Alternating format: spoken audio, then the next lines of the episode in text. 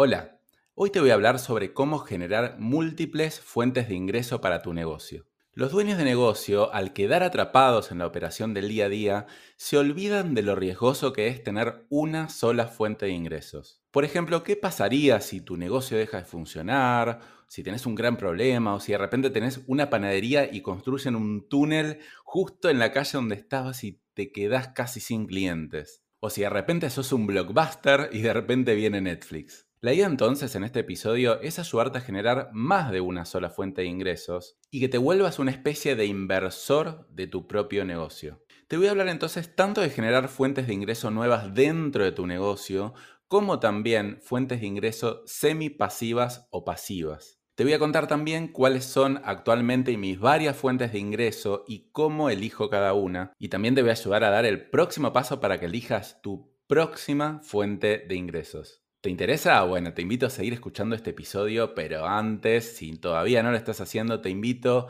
a seguirme en Spotify, Apple Podcasts, YouTube o donde sea que estés escuchando este episodio.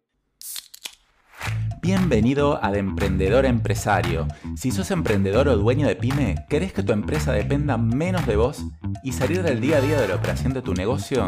Este podcast es para vos.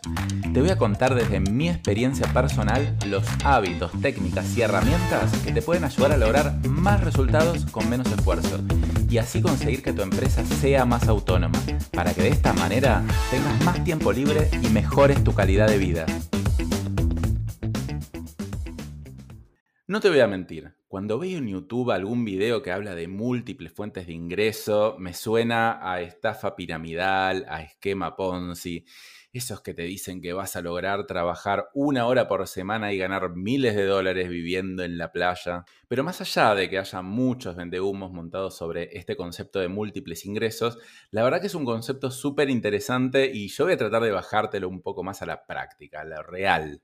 Y me parece muy interesante porque veo un poco riesgoso el tener una sola fuente de ingresos. Es decir, por momentos te puede ir súper bien, pero por otros momentos te puede ir súper mal. No sé, como que el que vendía turismo y le llegó la pandemia. Entonces, por lo menos te quiero invitar a explorar esta posibilidad, a ver qué se puede hacer acá en la práctica. Entonces, la primera pregunta que estaría bueno hacerse es el para qué. ¿Para qué quiero tener varias fuentes de ingreso? ¿Y es necesario? Que lo trabajes en tu negocio ahora o tal vez es mejor que te centralices en lo que tenés y listo. Lograr varias fuentes de ingreso para mí es un tema de estabilidad, ¿no? De no poner todos los huevos en una sola canasta y bueno, y vivir un poquito más tranquilo. A mí me da bastante seguridad el saber de que si algo funciona mal, hay otra cosa que funciona bien.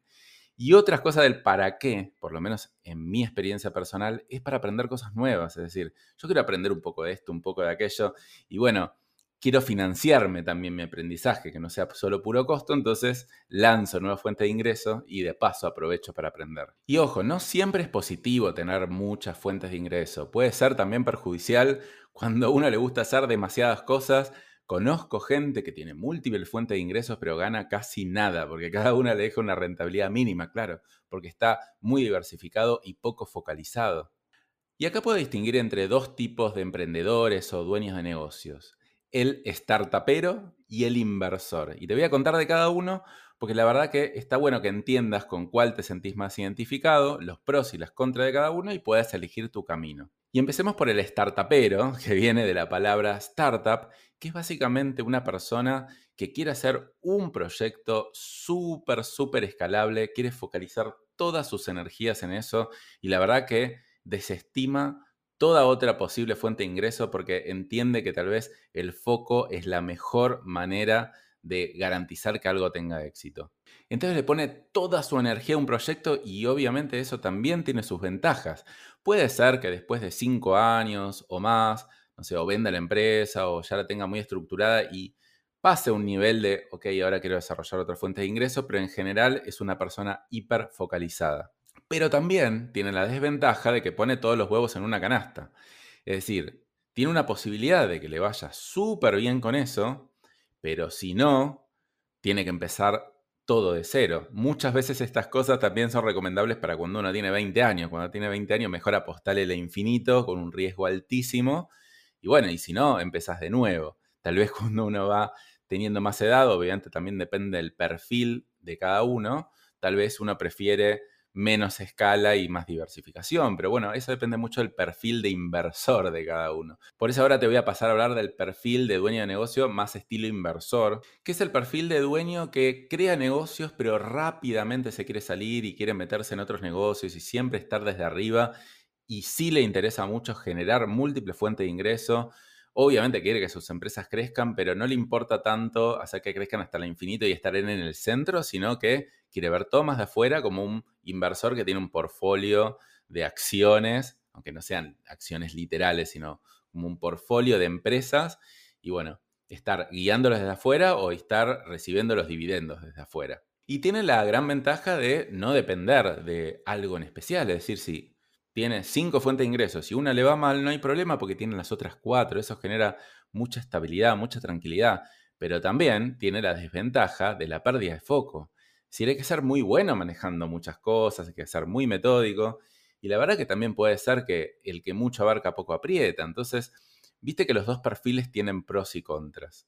Obviamente también uno puede tener una combinación de ambos que después te voy a contar un poquito más adelante en este episodio cuál es la que es mi combinación ideal y también en dónde veo más la oportunidad. Entonces voy a pasar a contarte ahora los diferentes tipos de fuente de ingreso que podés tener como dueño de negocio y cómo elegir cuál desarrollar primero.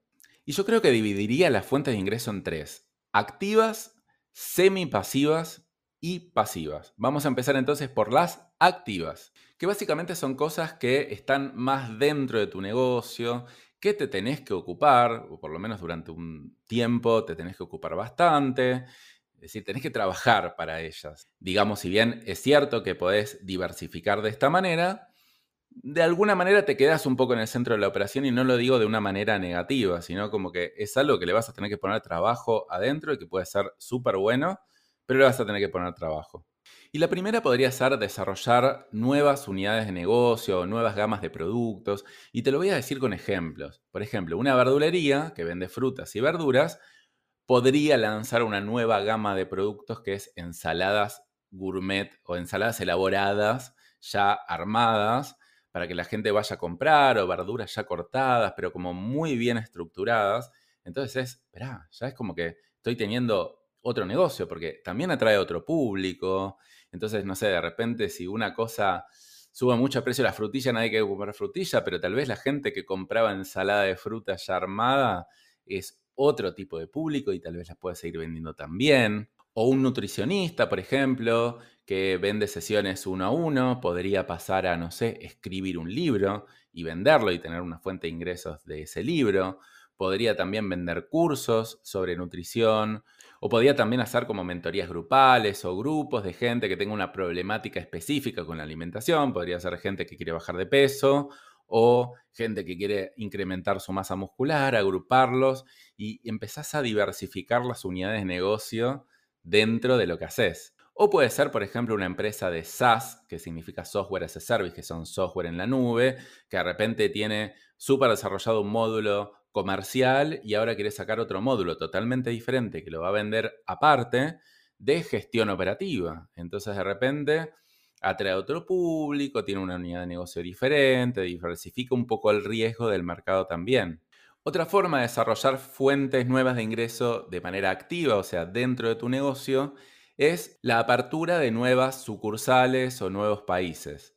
Por ejemplo, no sé, una panadería que quiere abrir otra sucursal. Entonces abre esa otra a 10 cuadras y tiene otro público. Entonces si una zona tal vez empieza a poner un poco fea, tal vez la otra empieza a levantar. Entonces como que empieza a diversificar los riesgos. Obviamente, aclaro que esto no es solo todo positivo, sino que obviamente abrir otra panadería diversifica riesgos, pero también amplía el costo fijo, es decir, Todas estas cosas tienen sus pros y sus contras. En general, en largo plazo, bien implementadas, tienen más pros que contras. O, por ejemplo, una agencia de marketing que empieza a vender en otros países. Entonces, diversifica el riesgo local, las tendencias locales, la competencia local. Estás vendiendo en Argentina y, bueno, te pasas a vender a Perú, por ejemplo. Entonces, de alguna manera es como crear otra sucursal de tu negocio. Después desarrollar un e-commerce, porque un e-commerce no es la extensión de tu negocio tradicional. Por ejemplo, no sé, tenés una ferretería.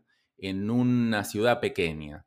Y vos tenés clientes que te pueden comprar, pero que viven a tres cuadras a la redonda y tal vez es muy limitado tu mercado. Entonces te abrís un e-commerce, que un e-commerce no es simplemente publicar las cosas que tenés en tu ferretería, sino hacer una nueva unidad de negocios muy potente que tenga alcance a todo el país, que va a funcionar bastante diferente a cómo funciona lo que se llama un local business o un negocio local con un alcance limitado. Y bueno, eso la verdad que te amplía un montón más el terreno y también te reduce un montón los costos fijos porque esa unidad ya no tiene que alquilar un local. Obviamente tiene pros y contras. Por ejemplo, tenés que profesionalizarte mucho más, tenés que aprender a invertir en publicidad. Al principio te puede costar un tiempo llevarlo a cabo porque no es tu know-how, pero es otra unidad de negocio y amplía mucho el potencial de lo que tenés hoy. También un e-commerce puede ser un complemento a las cosas que haces. Ejemplo, si vos hoy vendés tortas y las mandás a domicilio, no necesariamente en el e-commerce vas a tener tortas, tal vez vas a tener accesorios para tortas para poder mandarlas a todo el país, porque yo no sé si se puede mandar una torta al otro lugar del país. Para los que no sean de Argentina, torta es un pastel. Entonces podrías vender complementos para hacer tortas, materiales y también cursos de cómo hacerlas o cursos de cómo montar tu negocio para hacer tortas. Bueno, fíjate entonces como dentro de un negocio hay un montón de posibilidades de ampliar tu gama y de tener múltiples fuentes de ingreso. Y una cosa que me parece muy importante para entender si es otra fuente de ingreso o es un poquito más de lo mismo, porque vos podrías decir, no sé, vendo lápices rojos y ahora paso a vender lápices azules. Eso que es otra fuente de ingreso, para mí una fuente de ingresos es algo que funciona bastante independiente, que no están muy correlacionadas. Esto quiere decir que tal vez, no sé, un mercado cae y el otro no necesariamente. Como que no estén tan influidos uno por el otro, que tengan comportamientos, hasta clientes un poco diferentes. Entonces, ahí yo podría considerar que tengo múltiples fuentes de ingresos, porque si no, vos podrías decir, ah, bueno, tengo un local y vendo martillos y vendo destornilladores, ah, mira, tengo fuente de ingreso. No, para mí eso no sería, porque el público es el mismo, el modelo de negocio es el mismo. Entiendo que puede ser un poco sutil la diferencia, pero creo que se entiende el concepto. Voy a pasar entonces ahora a explicarte las fuentes de ingresos semi-pasivas, que esto quiere decir que sí es verdad que tenés que ocupar algo de tu tiempo, pero ya no dependen linealmente de tus horas. Es decir, Puede ser que un día no estés y eso te sigue generando. Tal vez al otro día te tenés que ir a ocupar de ciertas cosas. Tenés que ponerle algo de trabajo, pero mucho menos que proporcional que la fuente de ingreso activas. Y además, si bien le tenés que meter trabajo, dependen mucho menos de tu disponibilidad inmediata. Tal vez te puedes ir de vacaciones y en general no te tenés que preocupar tanto de ese negocio. Ejemplo de estas cosas puede ser una compra de un inmueble, de un departamento, para alquilar, ya sea un alquiler común o por Airbnb. Entonces yo puedo decir, bueno, mira, tengo un capital extra, entonces compro, no sé, un departamento medio en mal estado, lo remodelo un poco, lo pongo lindo y lo pongo a alquilar por Airbnb. Y bueno, tal vez me genero una fuente de ingresos extra de 500 dólares por mes.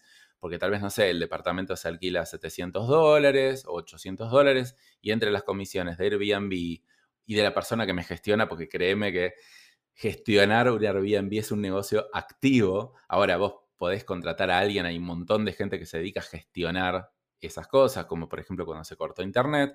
Entonces, para transformarlo en semipasivo, contratás a una de esas personas. Entonces, bueno, te queda un ingreso de 500 dólares por mes, que no es nada menor. Y obviamente algunas cosas te tenés que ocupar, como de contratar a esa persona, pero es un freelance que funciona de manera bastante independiente se rompió algo y bueno, tal vez tenés que arreglarlo. Y bueno, también tenés que ocuparte de encontrar ese departamento, contratar a alguien para que lo arregle. Entonces, tiene ciertas características de activo, pero la verdad que puede pasar un mes y vos ni te enterás y te vas de vacaciones y sigue funcionando bien. Obviamente para este tipo de negocios ya se requiere un poquito más de capital. Acá depende mucho de dónde vivas y si querés una cosa para rentabilidad alta, o para que se revalúe el precio del departamento, ¿no? Por ejemplo, acá en Argentina hay una zona que se llama San Telmo, que la verdad que para vivienda no es muy requerida, pero los turistas se quieren quedar un montón ahí. Entonces uno puede comprar algo barato, tal vez, no sé, por 50 mil dólares, y puede sacar muy buena renta de eso. Tal vez puede sacarle un 10-12% anual sin ningún problema. El tema que después eso no suele crecer de valor. Entonces no vas a ganar por revaluación, sino por ingreso pasivo vía renta. Después otras fuentes de ingresos semipasivas podrían ser, tener un canal de YouTube y monetizarlo, escribir un libro, hacer cursos. ¿Y por qué digo que son semipasivas? Tal vez son un poquito más activas que la anterior que mencioné, pero la verdad que vos podés tener, no sé, un curso que quede grabado y que vos lo vendas, es verdad que te tuviste que dedicar a hacer ese curso, aprender sobre cómo hacer publicidad, pero después, de repente puede correr en piloto automático y ya no depende de tus horas. Es decir, vos vendas 10 o vendas 100 o vendas 1000, casi, casi que no te genera trabajo adicional. Lo puedes pausar por algún momento o no, te vas de vacaciones y eso sigue funcionando. Escribir un libro lo mismo, tal vez sí es mucho trabajo inicial, lo tengo que escribir, lo tengo que publicar, lo tengo que promocionar, pero después, una vez que eso pasó, te empiezan a entrar ingresos sin que vos hagas casi nada. Y después están las inversiones pasivas, que es, por ejemplo, invertir en bolsa, en cripto. A ver, acá hay dos formas de invertir están dentro de estas inversiones pasivas está la forma activa y la forma pasiva, es como que se subdivide un poco. La forma pasiva es, bueno, yo compro acciones, obviamente algo tengo que investigar, pero compro acciones y me siento y bueno, espero que se revalúen, eso se llama holding. Y después está el trading, ¿no? Que es, no, pero yo voy a aprender, voy a hacer cursitos, voy a ver cuándo está alto, cuándo está bajo todos los días y voy a ver, voy a comprar, voy a vender. Eso ya es una forma más activa. Sinceramente, a mí el trading no me va para nada. Creo que está extremadamente sobrevaluado. Yo no recomendaría hacerlo, especialmente si no te vas a dedicar full time y aceptar que tenés que dedicarte full time durante mucho tiempo a esto. Por eso yo le estoy hablando de dueños de negocio. Sinceramente lo veo muy sobrevaluado, pero no digo que a nadie le vaya bien así. Y bueno, la idea de tener ingresos pasivos obviamente es súper tentador. ¿Quién no quisiera estar así tirado en la cama mientras los dólares entran sin hacer nada? Por eso también es como que se vende demasiado este concepto.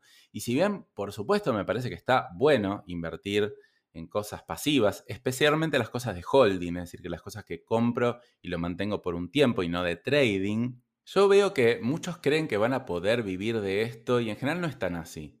Especialmente recuerden que le estoy hablando del dueño de negocio, que tiene un negocio activo, que tal vez tiene algunos ahorros, tal vez no tantos. Entonces, yo quiero que entiendas un poco qué tipo de ingresos te puede generar estos y que veas que, si bien está bueno que te empieces a meter un poco, no esperes gran cosa, por lo menos si no tenés un gran capital. Por ejemplo, imagínate que querés generar ingresos pasivos por mil dólares por mes. Y una tasa súper razonable y bastante buena de ganancias es un 5% anual después de impuestos y después de inflación. Bueno, entonces, ¿sabés cuánto dinero necesitarías para generar un ingreso pasivo de mil dólares por mes a una tasa de interés del 5%? 240 mil dólares. Es decir, wow, es bastante dinero. Obviamente no es inalcanzable. Hay alguna gente que sí tiene 240 mil dólares. Pero hay que tener 240 mil dólares para generar un ingreso pasivo de mil. Por lo tanto, no es tan mágico como en general parece. Sin embargo, es interesante porque cuando uno va generando un capital adicional y ya tal vez invirtió mucho en su negocio y tiene algunos ingresos semipasivos, por supuesto que está bueno esto. Pero es para un poquito más y no es para que se dispare el dinero que uno tiene. Obviamente que en el largo plazo sí puede empezar a generar interés compuesto y acumularse, pero bueno, en el muy largo plazo. Por eso está bueno empezar, invertir de a poco y esperar mucho, mucho tiempo. Después uno podría decir, bueno, Dani, pero vos estás hablando de un 5% anual, la verdad que hay inversiones que dejan un 50% anual. Bueno, lamento decirte que eso no es sostenible en el tiempo.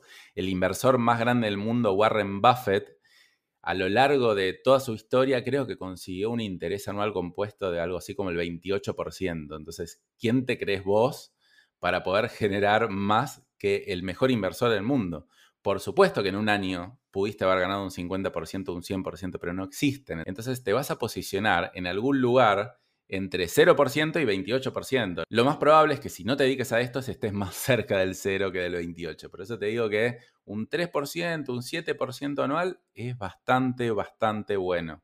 Y bueno, si bien suena un poco desalentador este panorama, Sí considero que en algún momento está bueno empezar a invertir un poco, aunque sea mil dólares, para aprender qué significa, cómo funciona. Eso te va a habilitar a estudiar. Esto es lo que se llama skin in the game. Es decir, si yo teóricamente estudio cómo invertir, no sé si me voy a dedicar demasiado, pero si yo pongo mil dólares, aunque sea poco, ¿no? Yo voy a estar todo el tiempo viendo cómo sube la bolsa, cómo baja, a ver qué compro, a ver qué libro leo y un montón de cosas que va a generar un aprendizaje con poco riesgo, con poco capital y después cuando empieces a desarrollar más capital va a empezar a tener un poco más de sentido. Bueno, y ahora de estas tres te voy a pasar a contar cuál es mi preferida. Y es la del medio, las inversiones semi-pasivas. ¿Por qué? Las inversiones activas, obviamente para cuando uno arranca y tiene muy poco capital y no tiene experiencias tan buenísimas, pero después te terminan esclavizando un poco, son muy dependientes de uno. Las inversiones pasivas, por el lado opuesto, si bien están buenas porque uno no tiene que hacer nada, realmente hoy la renta es bastante, bastante baja. Entonces yo encuentro en las inversiones semipasivas algo que sí es verdad que me tengo que ocupar, pero la renta está mucho más cercana a las inversiones activas que a las pasivas.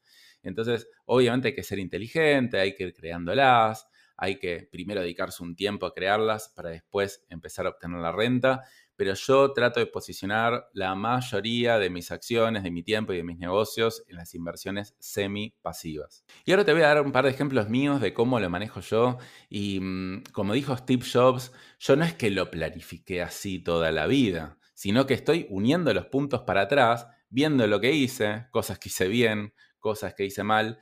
Pero bueno, te voy a contar mi historia de cómo lo fui construyendo visto con el diario del lunes. Entonces yo hace más o menos 10 años que fundé GoDigital, mi agencia de marketing digital, y durante los primeros 7 años me dediqué 100% a GoDigital. No hice absolutamente nada más. Sí probaba algunas cosas abrir en otro país, pero 100% foco. Era un momento que, bueno, yo no tenía mucho capital porque había perdido mucho por una estafa que me pasó en un negocio anterior. Entonces tampoco me quedaba demasiada opción de tener ingresos pasivos, era, era como que lo que tenía que hacer. Entonces cuando tenés poco capital y todo que poner de tu tiempo, para mí estuvo bien la decisión de focalizar 7 años 100% en GoDigital y nada más que eso. Dentro de GoDigital sí trabajé en dos cosas, diversificación de países y diversificación de clientes. Y acá viene mi mente de economista. Diversificación de clientes, yo siempre supe que no quiero tener un riesgo de clientes, porque viste que hay empresas que, no sé, sus tres clientes más grandes representan el 40, 50 o 70% de su facturación. Decime si ese no es tu caso, porque es el caso de muchos dueños de negocio. Entonces yo no quería eso, yo no quería riesgo, no quería perder poder de negociación, entonces yo dije, no quiero que ningún cliente represente más del 5% de mi facturación Actualmente tendremos una cartera de 100 clientes que ningún cliente representa más del 3% de la facturación. Por lo tanto, es una especie de diversificación. No son múltiples fuentes de ingreso exactamente, pero es una especie de resguardo de seguridad que si pasa algo con un cliente no es ningún problema, por lo menos financieramente para mi empresa. Después la diversificación de países, sí, yo he intentado abrir en Italia, en Perú, y finalmente, bueno, nos fue bien en Chile, en el resto no. Entonces ahí sí siento que tengo como una segunda fuente de ingresos. Tenemos Argentina fuerte, Chile fuerte y después también empezamos a vender al resto de Latinoamérica, pero mayormente tenemos en Argentina y Chile. Después pasamos a crear Clienti, que si bien habíamos tenido varios intentos de generar fuente de ingresos alternativas, habíamos tratado de generar un e-commerce mayorista, un sistema de métricas para publicidad, bueno, que eso no funcionaron, fueron intentos, pero no funcionaron. Cliente y la verdad que funciona bastante bien. Y era como que, pará, recién después de siete años dedicarme exclusivamente a una sola cosa, dije, bueno, voy a tratar de generar otra fuente de ingresos, pero ahora en serio, ahora le voy a dedicar tiempo en serio, me dediqué seis meses completos a validar ese producto y bueno, por suerte funcionó bastante bien. Al principio era muy dependiente de GoDigital, ahora las finanzas son 100% independientes, cada empresa tiene su SEO, se maneja independiente y hoy es mi segunda fuente de ingresos. Y la verdad que si bien deja menos ingresos todavía que GoDigital, es una fuente como mucho más prometedora y escalable. Entonces, bueno, mira, fíjate que dentro de GoDigital ya hay un par de países, después está Clienti, entonces así empiezo a generar mis varias fuentes de ingreso Y como tercera, dentro de lo que significan las fuentes de ingreso activas, ¿no? Porque GoDixit, el cliente fueron súper activas. Ahora, después de mucho tiempo, yo pasé a la modalidad pasiva y ahora de nuevo me estoy empezando a meter en algunas cosas de innovación, entonces vuelvo a la semi-pasiva, que es tal vez la que más me gusta. Pero la tercera fuente de ingresos es mi marca personal, que la empecé más o menos hace un año y medio, dos años.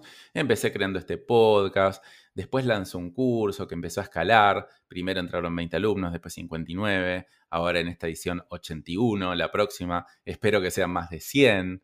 Entonces empieza a escalar, empiezo a monetizar y bueno, ya es mi tercera fuente de ingresos. Y hasta hace poco tenía un solo curso, que era el curso maestro. Hasta hace poco lancé un curso mucho más económico que se llama Hábitos para volverte empresario, que si te interesa encontrarlo puedes ir a mi Instagram y en la bio ahí cliqueas y te dice todas las opciones que tengo y seguramente vaya a desarrollar más cosas. Entonces fíjate que son tres grandes fuentes de ingreso, GoDigital del cliente y mi marca personal, y dentro de cada una de ellas subdivido por distintos productos que también generan una diversificación adicional. Pero te quiero contar un poco de los patrones que yo detecto en mi comportamiento para generar estas fuentes de ingreso y que tal vez te sugiero a vos también tomarlos por ejemplo, es que yo hago una a la vez, muy profunda, la sistematizo un montón, veo que tenga ciertas tendencias de crecer de manera autónoma y recién ahí paso a la próxima. No empiezo cinco cosas a la vez. Y te lo digo por experiencia, porque lo he hecho y no me ha funcionado. Entonces,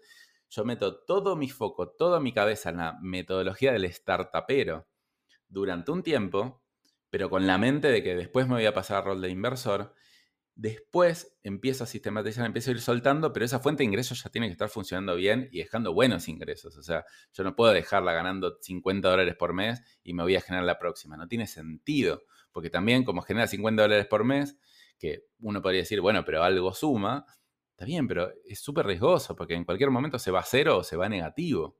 Entonces, una a la vez, mucho, mucho foco de startupero y después sí podés pasar algo más semi-pasivo. El otro patrón, que un poquito te lo mencioné antes, es evitar generar fuentes de ingreso mediocres. O sea, ¿qué es lo mínimo que vos tenés que generar con una fuente de ingreso? Una fuente de ingreso no es dos pesitos.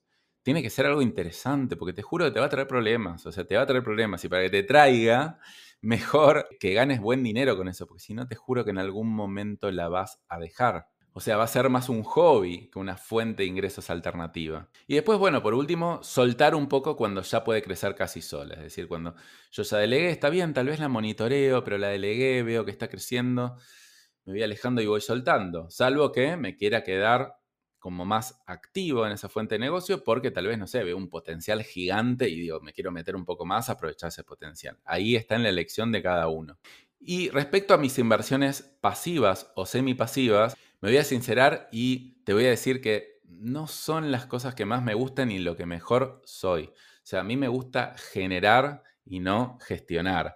Por lo tanto, si bien como economista conozco un poco los patrones de la bolsa, entiendo, algo investigué, sinceramente no son de mi interés y simplemente me meto porque tiene sentido dedicarle un poco a eso. Y bueno, también por temas de privacidad te voy a contar simplemente algunas cosas. En un momento yo me había empezado a meter con compra de departamentos para renta. O sea, tenía, yo vivía en mi departamento en Capital Federal, después compré otro y lo empecé a alquilar, después me vine a vivir Olivos alquilando una casa y iba a tener dos departamentos, pero una fuente de ingresos que iba a ser interesante. En su momento se pagaba bastante bien en dólares. Pero bueno, después vino la devaluación y un montón de cosas que pasaron que digo, no, no, yo no quiero tener esto. Porque yo la verdad también quería o sea, seguir haciendo eso. Digo, bueno, lo que voy ganando lo voy tirando para ahí, no sé si todo, pero como una parte por lo menos. La verdad no me terminó de convencer, pero bueno, era una cosa que la verdad que tenía sentido para mí. Después, respecto a cripto, a bolsa, tengo algo muy poquito, la verdad como que no no me termina de cerrar todo el concepto. Siento también que no son tan buenos momentos. Creo que está todo como muy inflado ahora en el mundo. Entonces es una cuestión un poquito más de esperar. A mí me gusta bastante tener como capital líquido disponible, ¿viste? No sé, por las dudas, me da seguridad también, ¿viste? Ese fondo de seguridad del que siempre te hablo, de decir, che, por las dudas tenés para vivir un tiempo por si fundís o por si te querés mudar o si querés cambiar de negocio. Bueno, A mí me gusta un poquitito más eso. Y después una nueva fuente de ingreso que surgió de casualidad, porque no la busqué, es YouTube. Es decir, de repente yo empezaba a subir los podcasts a YouTube, pero la verdad que no le daba mucha bolilla. Y de repente llegué a, no sé, tener 30.000 visualizaciones y 1.000 suscriptores y parece que cumplí con los requisitos mínimos para ser partner de YouTube. Entonces digo, bueno, voy a aplicar y es cuando YouTube te pone publicidad en tus videos y te va pagando cierta parte de los ingresos. Adivina cuánto dinero gané hasta ahora, más o menos después de dos semanas de ser partner de YouTube. 8 dólares. 8 dólares. Parece una locura de nada, ¿no? Como que digo, ¿para qué? Más o menos creo que me paga un dólar por día. Obviamente cuando vaya creciendo eso seguramente vaya a aumentar. Pero bueno, era algo que yo no buscaba y que de repente como me despertó, digo, che, y mira si le dedico un poquitito más de tiempo a YouTube. es como que esos 8 dólares, no sé por qué, pero me ponen re contento. O sea, la verdad que es muy poco dinero, pero no sé, es como me pone contento que, uy, estoy monetizando a través de los videos. Eso es el riesgo de esos vendehumos que te dicen generar ingresos pasivos, porque la verdad es como que emocionante para mí eso.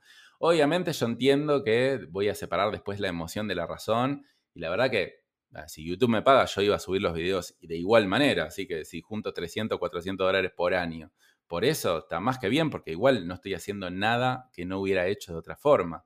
Ahora también me da la oportunidad de decir, che, mira, ya puedo monetizar YouTube. Espera, ¿y qué pasa si ahora sí le dedico tiempo a YouTube?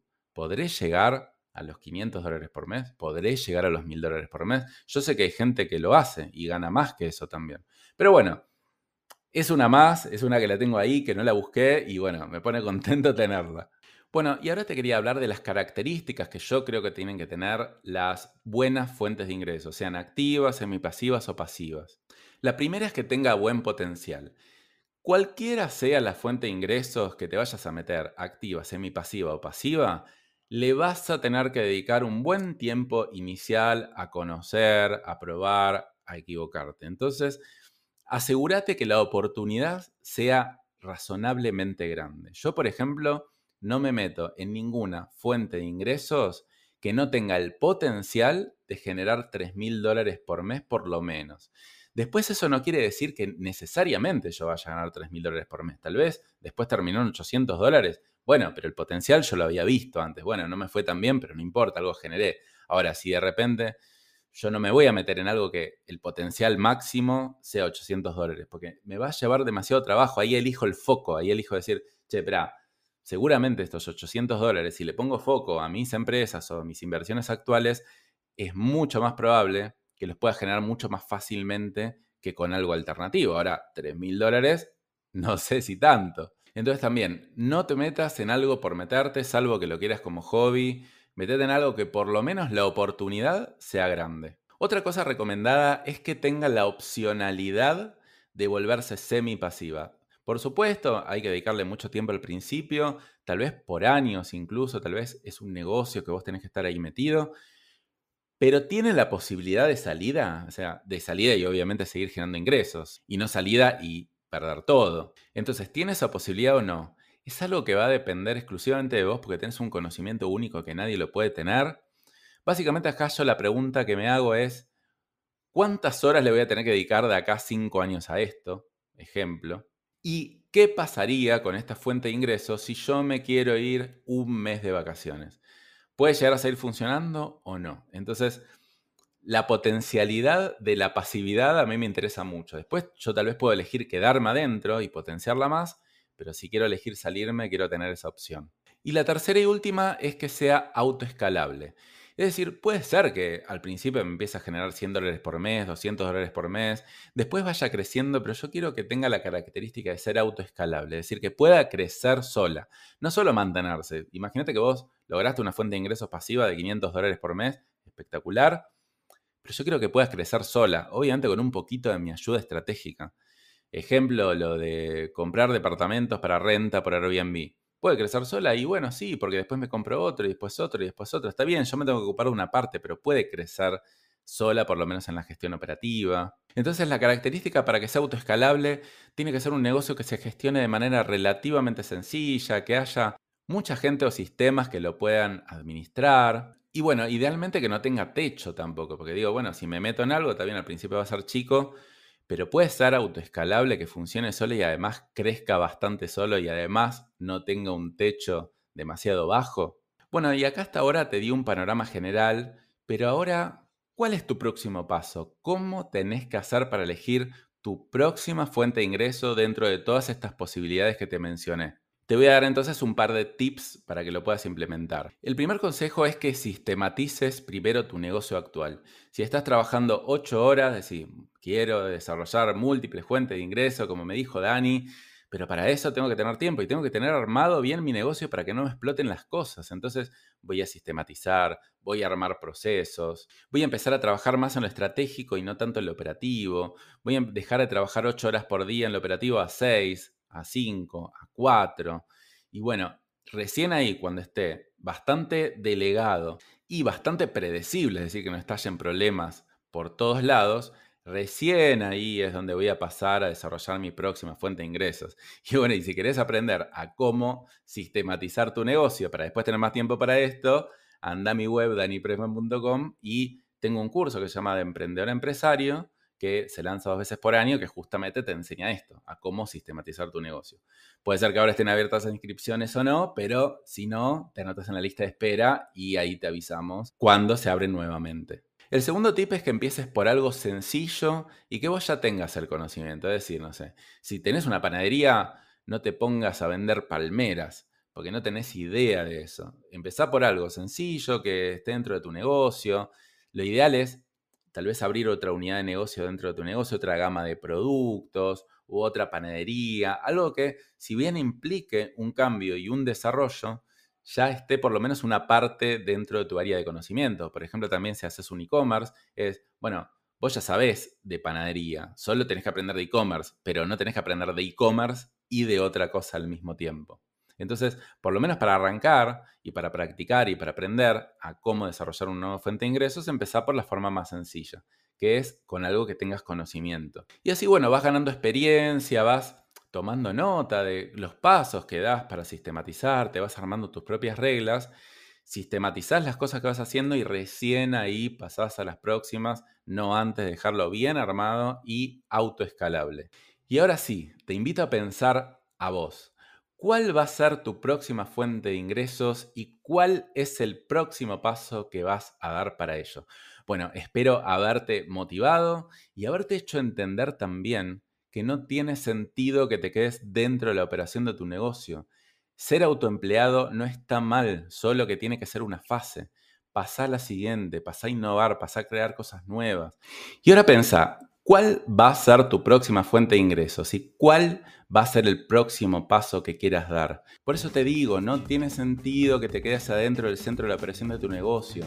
Si tenés el propósito de generar múltiples fuentes de ingresos, ya sea para estar más tranquilo, para ganar más, para tener más libertad o para aprender, tiene mucho sentido que empieces a organizar tu negocio, empieces a sistematizarlo, empieces a salir de la operación, empieces a dedicarte más a lo estratégico, pudiendo monitorear tu negocio, pero desde arriba, no estando metido en todo, que desarrolles esas habilidades de liderazgo necesarias para conseguir y para retener al personal adecuado. Y si bien esto parece muy aspiracional y muy ambicioso, también funciona para la gente como muy aversa al riesgo, que quiere decir el mundo cambia, cambia un montón. O sea, ¿qué te hace pensar que tu negocio actual va a seguir existiendo en el futuro va a ser rentable en el futuro. Esto lo entendió Mark Zuckerberg, que tenía Facebook, que era la empresa número uno del mundo por un montón de tiempo y sabía que iba a terminar. Por eso él empezó a invertir en un montón de empresas y ahora Facebook está un poquito para abajo, pero bueno, por lo menos tiene un portfolio súper diversificado. Si a él le pasó, ¿por qué crees que a vos no? Entonces, ya sea por ambición o por temor, salite del centro de la operación y empezá de a poco a desarrollar múltiples fuentes de ingresos. Bueno, espero que te haya gustado este episodio y nos vemos la semana que viene. Chao.